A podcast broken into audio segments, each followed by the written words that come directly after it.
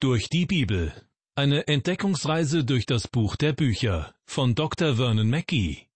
Ins Deutsche übertragen von Judith Hildebrandt und gesprochen von Kai-Uwe Wojczak. Hallo und herzlich willkommen. In den nächsten Minuten beschäftigen wir uns wieder mit dem Wort Gottes. In der Sendereihe durch die Bibel geht es zurzeit um den Propheten Micha. Micha lebte im achten Jahrhundert vor Christus. Er ist einer der zwölf sogenannten kleinen Propheten im Alten Testament. Wie sein Zeitgenosse Jesaja sagte auch Micha die Zerstörung des Nordreiches Israel durch die Assyrer voraus und die spätere Vernichtung des Südreiches Juda durch ein anderes Volk aus dem Zweistromland. Micha lebte in einer Zeit, in der die Israeliten sich von Gott entfernt hatten. Deshalb hat Gott Gericht über sie kommen lassen. Mit der angekündigten Verschleppung der Bewohner des Nordreiches Israel und der drohenden Zerstörung des Südreiches scheint es für das Volk Israel keine Zukunft mehr zu geben. Es erscheint alles hoffnungslos. Kennen Sie vielleicht auch Situationen, die Ihnen hoffnungslos erscheinen? Haben Sie auch schon mal gedacht, nun ist alles aus, Falls das der Fall ist, möchte ich Sie herzlich einladen, bei dieser Sendung besonders genau hinzuhören. Denn letztlich geht es um die Frage, ob es in schier aussichtslosen Situationen noch Hoffnung geben kann. Oder präziser ausgedrückt, kann Gott auch in hoffnungslosen Situationen noch eingreifen? Soll ich Ihnen etwas verraten? Gott kann. Und vielleicht spricht Gott heute direkt zu Ihnen und gibt Ihnen neue Hoffnung. Drei Abschnitte beginnen im Buch des Propheten Micha mit dem Ausruf Höret. Sie bilden jeweils den Anfang einer neuen Rede. In jeder der drei Reden geht es um das Gericht, das Gott über das Volk Israel bringt. Micha spricht zu den Menschen des Südreiches Juda und von der kommenden Zerstörung des Nordreiches Israel.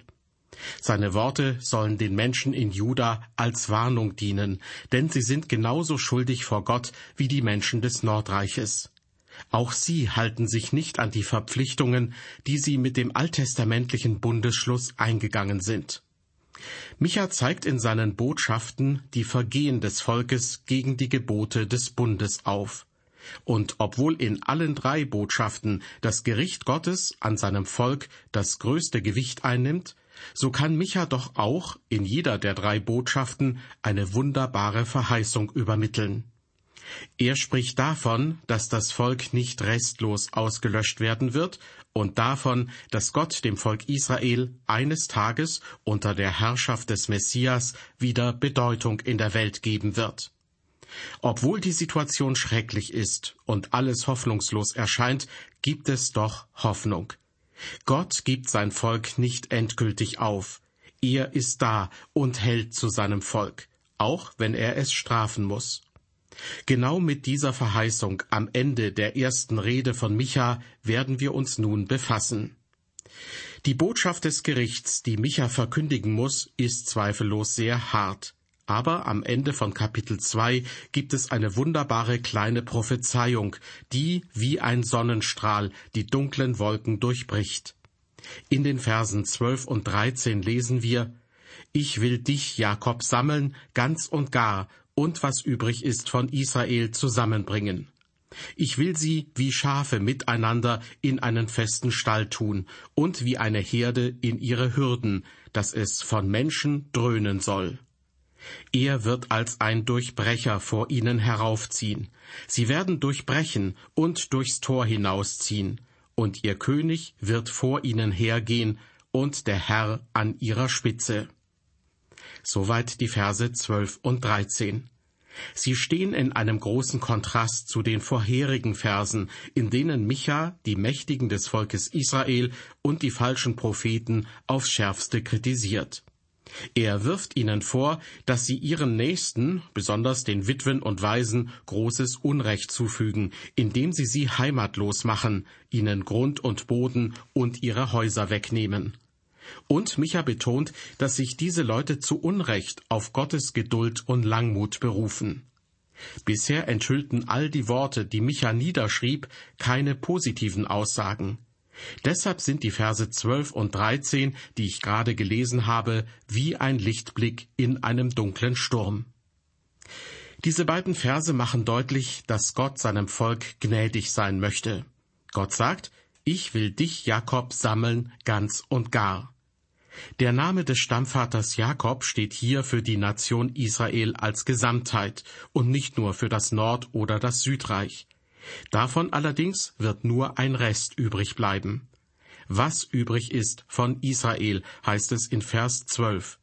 Und die Tatsache, dass hier vom Sammeln die Rede ist, setzt voraus, dass das Volk vorher zerstreut war.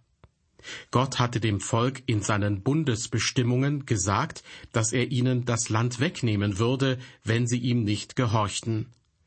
Diese Konsequenz hat Micha in den Versen vorher schon verkündet. Und trotzdem soll dies nicht das Ende des Volkes Israel sein. Gott verheißt, einen übrig bleibenden Rest des Volkes zu sammeln und sich selbst als guter Hirte an die Spitze zu stellen. Diese Verheißung hat sich nach dem Ende der babylonischen Gefangenschaft nicht erfüllt und ist auch bis heute noch nicht vollständig erfüllt. Denn hier in Vers 12 steht ja, ich will dich sammeln ganz und gar. Immer noch sind viele Angehörige des jüdischen Volkes überall auf der Welt verstreut. Gott hat sie also noch nicht alle zurückgeführt, wie er hier verspricht. Gott sagt, ich will, was übrig ist von Israel, zusammenbringen. Gott hatte zu allen Zeiten einen treuen Überrest vom Volk Israel. Und genau genommen hat er nie mehr gehabt als einen Überrest. Es gab nie eine Zeit, in der sich wirklich hundert Prozent des Volkes an die Bundesverpflichtungen hielt. Und stets war dieser treue Rest der Grund dafür, dass Gott dem ganzen Volk gegenüber gnädig war. Wenn man davon ausgeht, dass es irgendwann eine Periode großer Trübsal geben wird, wie sie in der Offenbarung angekündigt wird, und dass ganz Israel gerettet werden soll, wie es dort ebenfalls heißt, wer ist dann damit gemeint? Meiner Meinung nach sind damit diejenigen aus dem Volk Israel gemeint, die zu den dort erwähnten 144.000 gehören. Die Offenbarung macht deutlich, dass sie versiegelt werden, versiegelt durch den Heiligen Geist, wie ich glaube, und dass diese fähig sein werden, die große Trübsal zu überstehen. Aber dies wird nur ein kleiner Überrest der Nation sein. Heute gibt es schätzungsweise 15 Millionen Juden auf der Welt. Die meisten davon leben in Israel und den USA. Dies macht deutlich, dass die 144.000 wirklich nur ein kleiner gläubiger Rest sein können. Es heißt weiter in Vers 12, Ich will sie wie Schafe miteinander in einen festen Stall tun und wie eine Herde in ihre Hürden, dass es von Menschen dröhnen soll. Hier wird uns die Sammlung des Volkes vor Augen gemalt. Gott wird sein Volk wieder sammeln, so wie man Schafe in einer Herde sammelt. Und dann werden sie in einem sicheren, festen Stall sein. Wenn Gott den gläubigen Rest Israels wieder in sein Land führt, wird er wie ein Hirte sein, der seine Herde führt. Dann werden sich die Anfangsworte von Psalm 23 bewahrheiten. Der Herr ist mein Hirte, mir wird nichts mangeln. Er weidet mich auf einer grünen Aue und führet mich zum frischen Wasser. Er erquicket meine Seele, er führet mich auf rechter Straße um seines Namens willen. Und dann werden es so viele sein, dass es von Menschen dröhnen soll. Das heißt, der Lärm wird daher kommen, dass es sehr viele sein werden, die in das Land zurückkehren werden. Allerdings, wenn Gott die Israeliten in das Land zurückführen wird, dann bedeutet das nicht, dass sie auch alle errettet werden, sondern es wird einfach ein außergewöhnliches, unüberschaubares und unüberhörbares Ereignis sein. Aus Vers 13 haben wir erfahren, er wird als ein Durchbrecher vor ihnen heraufziehen.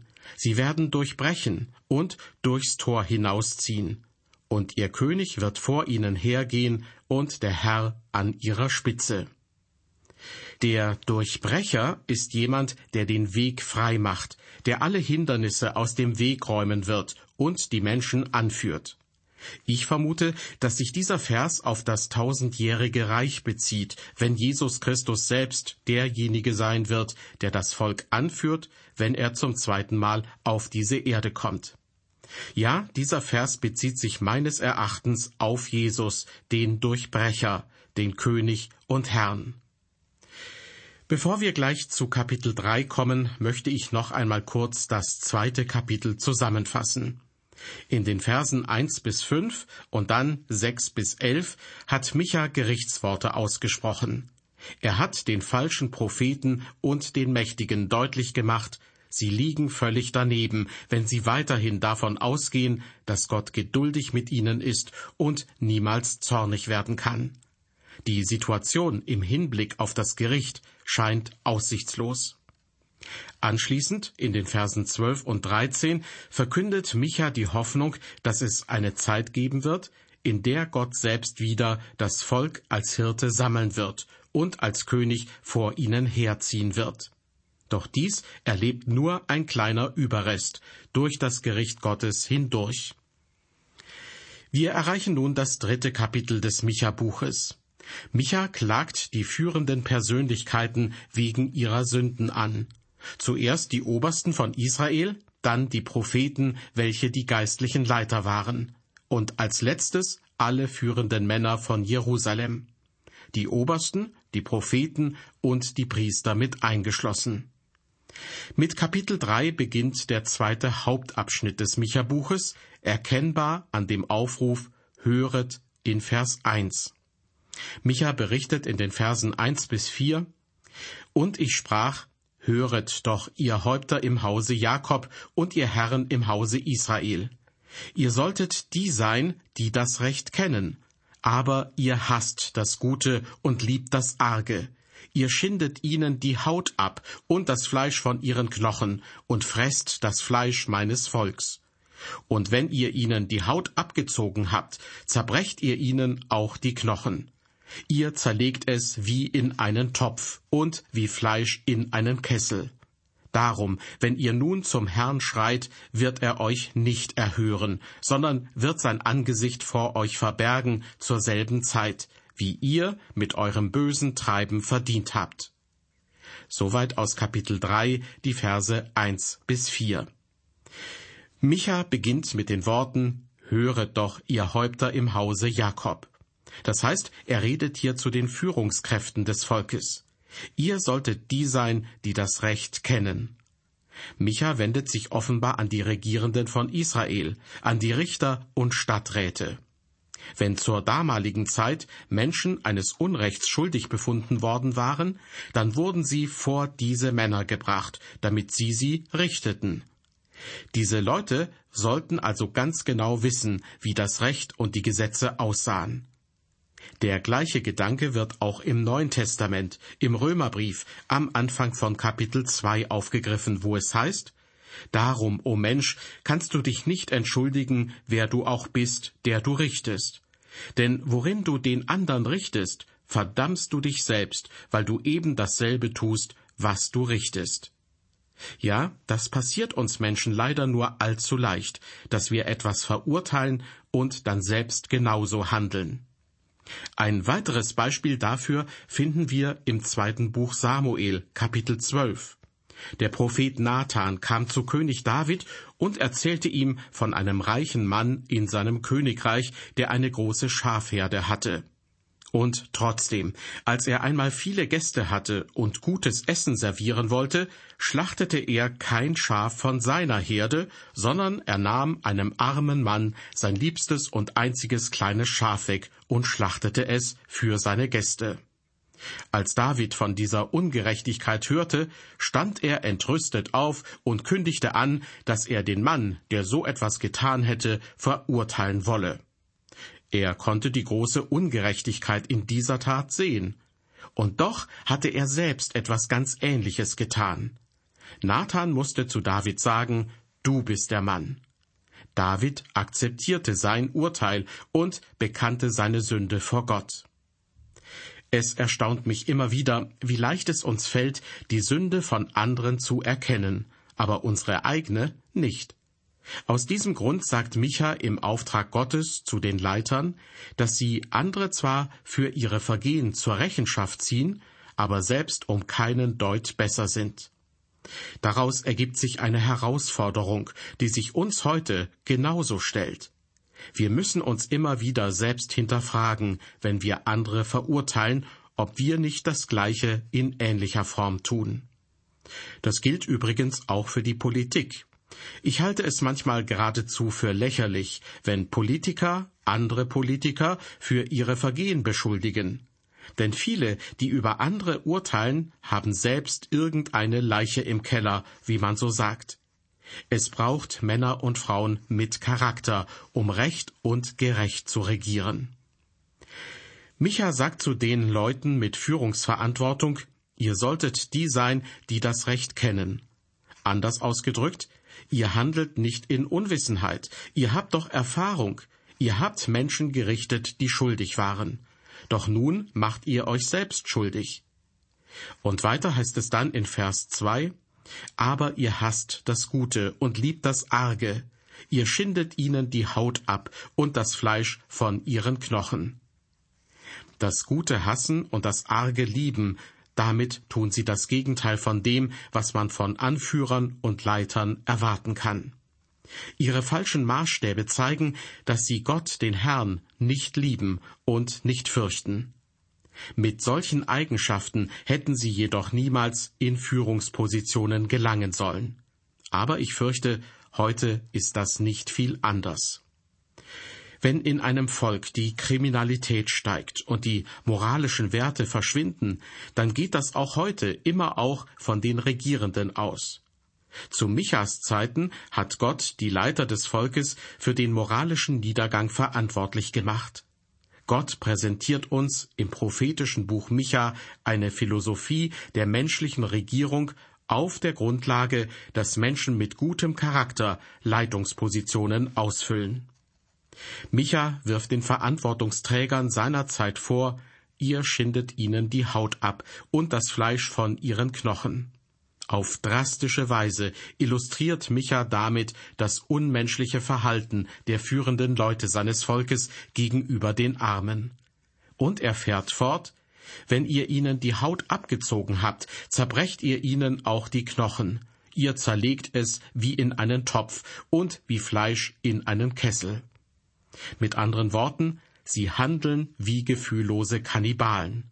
Sie sind charakterlos und unbarmherzig.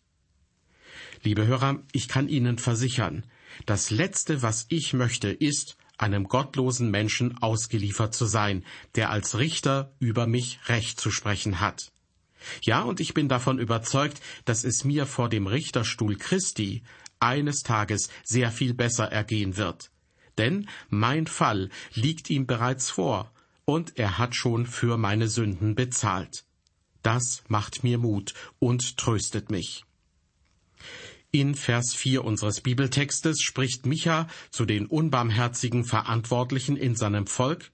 Darum, wenn ihr nun zum Herrn schreit, wird er euch nicht erhören, sondern wird sein Angesicht vor euch verbergen zur selben Zeit, wie ihr mit eurem bösen Treiben verdient habt. Solange diese Leute in ihren hohen Positionen bleiben, nehmen sie keine Rücksicht auf ihre Mitmenschen. Doch nun müssen sie damit rechnen, selbst in Schwierigkeiten zu geraten, denn es ist jemand über sie gekommen, der stärker ist als sie. Die Anführer des Volkes werden selbst beginnen, zu Gott zu schreien. So haben wir es eben gehört.